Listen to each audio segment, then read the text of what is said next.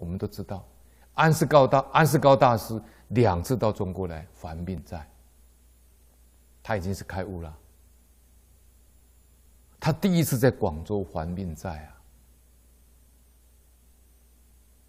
那他还了第一次命债以后，他又回到安息国，就现在的伊朗，他又出身为皇家太子，又舍弃王位，又出家修行，第二次称为。安世高大师又到中国来，先到贡亭湖去渡他那个前世那个蟒蛇那位同学。出家的时候，第一次出家的时候，两个去托钵，他的同学会讲经，但是习气很重，喜欢生气，喜欢动怒。人家给他供养不好的饭菜，他马上生气说：“我会奖金，怎么供养这么差？”安世高大师跟他讲：“你这样的一个诚心，将来会堕丑陋之报。”那时候安世高大师就可以先跟他预告，说：“你会堕落到丑陋，丑陋是蟒蛇啊。”所以果然，他那个同学呢，到后来就投胎到中国来了。到贡亭湖当一个河神的庙神，他是一个蟒神呐、啊，蟒蛇神呐、啊。商人如果经过不给他供养的话，他就刮风，刮大风下大雨，惊涛骇浪把人家的船都吹倒了。商人只好乖乖去供养，因为前世有福报，所以香火还不错，还有福报。但是他也知道他在造业。他如果不求解脱的话，他下次比这次更惨。啊，第一次出家人，到第二次被蟒蛇，到第三次恐怕会更惨。所以安世高大师第二次到中国来的时候，他是先去度他这个同学，他先跟坐船上面的这些商人讲，待会到这个贡亭我这家庙。我要去度我同学，你们帮我做证明。那么那个蟒蛇神呢，他也知道他同学要到了，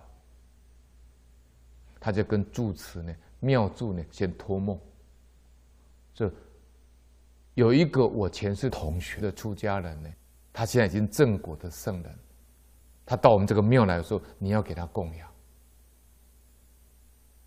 结果安世高大师一到的时候。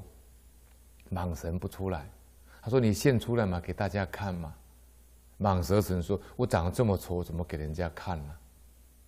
他说：“没有关系的。”蟒蛇人就出来了，出来以后就就一个形状像一条大蛇，就就爬到这个安世高大师的旁边了。安世高大师为他持咒啊，持咒的当下，那个蟒蛇神就掉眼泪了。你看。这样已经是已经是三世了。同样是同学，同样是出家人，左边变成圣人，右边还是动物啊。后来，他就把他所有的人家供养这些香火啊，这些布啦、珍宝啦、钱啦，就托安世高大师呢供养三宝，建立了一座大安寺。功德回向给他。后来安世高大师要登船的时候，船旁边河岸旁边有个年轻人在挥手。安世高大师跟旁边的同行的商人讲：“那一位就是刚才那个蟒蛇神，他准备去投胎，他是男众生，下一世还可以修行。”然后安世高大师再到广州去找前世杀他的那个老人，现在已经变老人了。